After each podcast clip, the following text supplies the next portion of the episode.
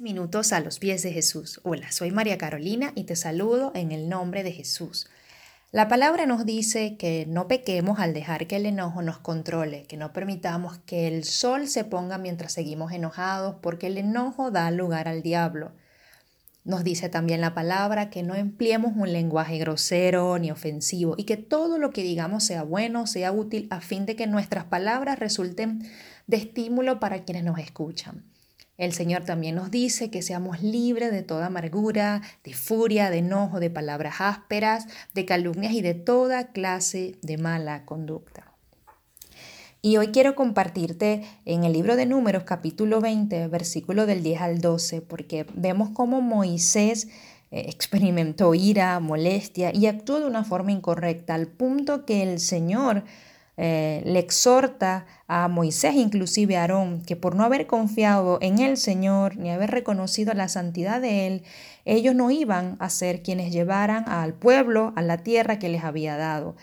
Dice la escritura que cuando Moisés y Aarón estaban reunidos en la asamblea frente a la roca, Moisés les dijo, y allí estaba molesto escuchar rebeldes, ¿acaso tenemos que sacaros agua de esta roca?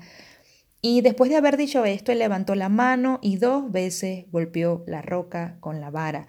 Y aunque a la final sí brotó el agua en abundancia y pudieron beber la asamblea y el ganado, vemos las consecuencias que esto trajo, porque el Señor exhorta a Moisés y Aarón. Y lamentablemente Moisés actuó movido por ira y pagó un precio. Y yo estoy convencida de que la ira puede ser la más perjudicial de todas las emociones. Lamentablemente, al no controlar la ira, el enojo, luego podemos perder amistades, arruinar nuestros matrimonios, incluso lo podemos ver en la actualidad, cómo se induce a las naciones a ir a la guerra. Hay una historia que también es muy trágica y la encontramos en el libro de jueces capítulo 9 versículo 5 y es la historia de un hombre llamado Abimelech y aquí nos muestra la palabra una violencia extrema que este hombre usó por motivos egoístas. Él fue hijo ilegítimo de Gedeón y de una concubina que él tuvo. Esto trajo la desgracia al resto de la familia de Gedeón porque la violencia y el asesinato se convirtieron en la forma de resolver todas las amenazas a su poder.